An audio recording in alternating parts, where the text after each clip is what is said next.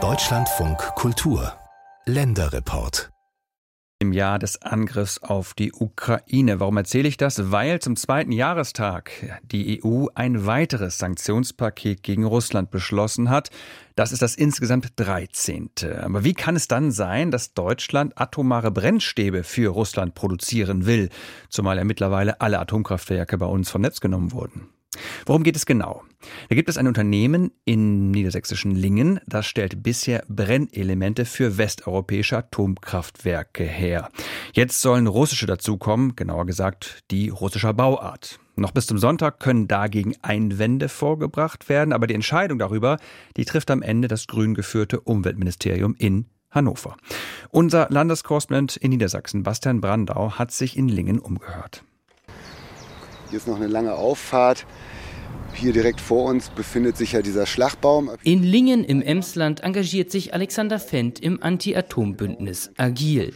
An diesem Tag steht er wenige Kilometer südlich seiner Heimatstadt in einem Industriegebiet.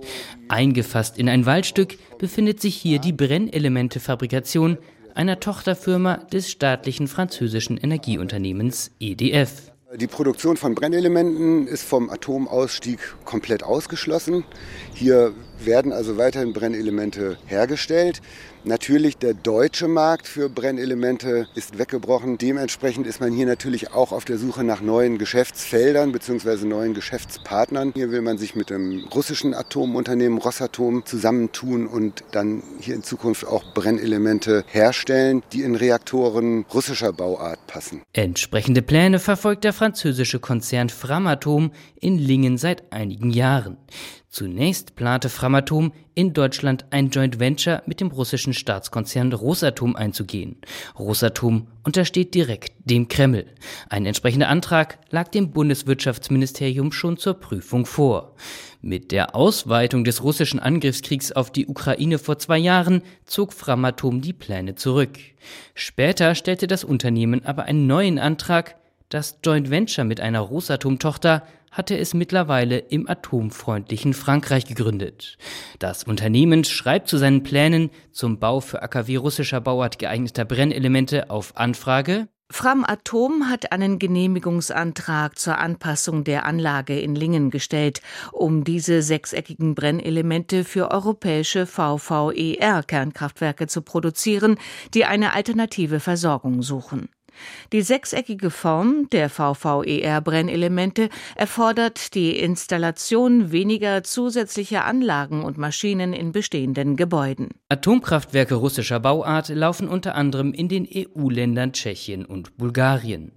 Entscheiden über den Antrag für Lingen muss das niedersächsische Umweltministerium des grünen Politikers Christian Mayer. Der Minister warnte schon vor einigen Monaten, dass die Bedeutung weit über sein Bundesland hinausgehe.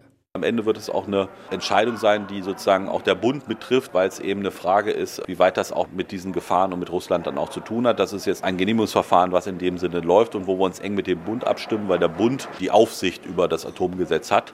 Und das wird jetzt ein Verfahren sein, was nach Recht und Gesetz geht. Dass sein Ministerium nach Sach- und Faktenlage und nicht politisch entscheiden werde, darauf legt Minister Mayer Wert. Anfang des Jahres hat das niedersächsische Umweltministerium die Umbaupläne auf seiner Website veröffentlicht. Bis zum 3. März sind Einwendungen möglich. Und die gibt es etwa von der Organisation ausgestrahlt.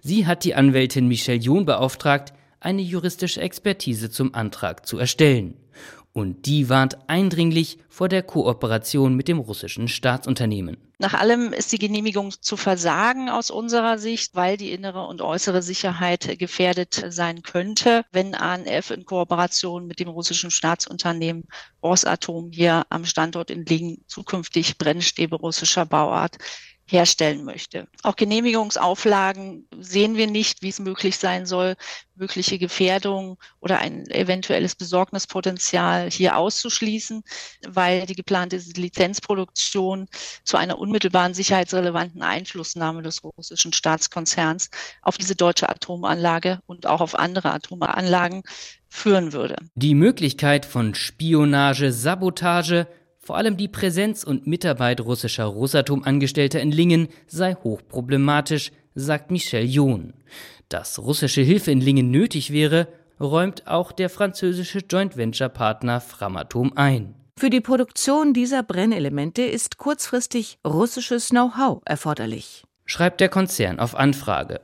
Und ein regelmäßiger Zugang von Mitarbeitenden des Joint Venture Partners TVEL ist für den Betrieb der Anlage und die Produktion der Brennelemente weder beabsichtigt noch erforderlich. Doch wie kurzfristig ist kurzfristig und was genau bedeutet regelmäßig? Etwa ein Jahrzehnt werde es dauern, bis ein neues von Framatome entwickeltes Design für Brennelemente für AKW russischer Bauart qualifiziert sei, heißt es von Framatome. Der Zugang von Mitarbeitern eines russischen Staatskonzerns zu einem hochsensiblen Unternehmen in Deutschland erst auch aus Sicht eines vom Bundesumweltministerium beauftragten Gutachters problematisch.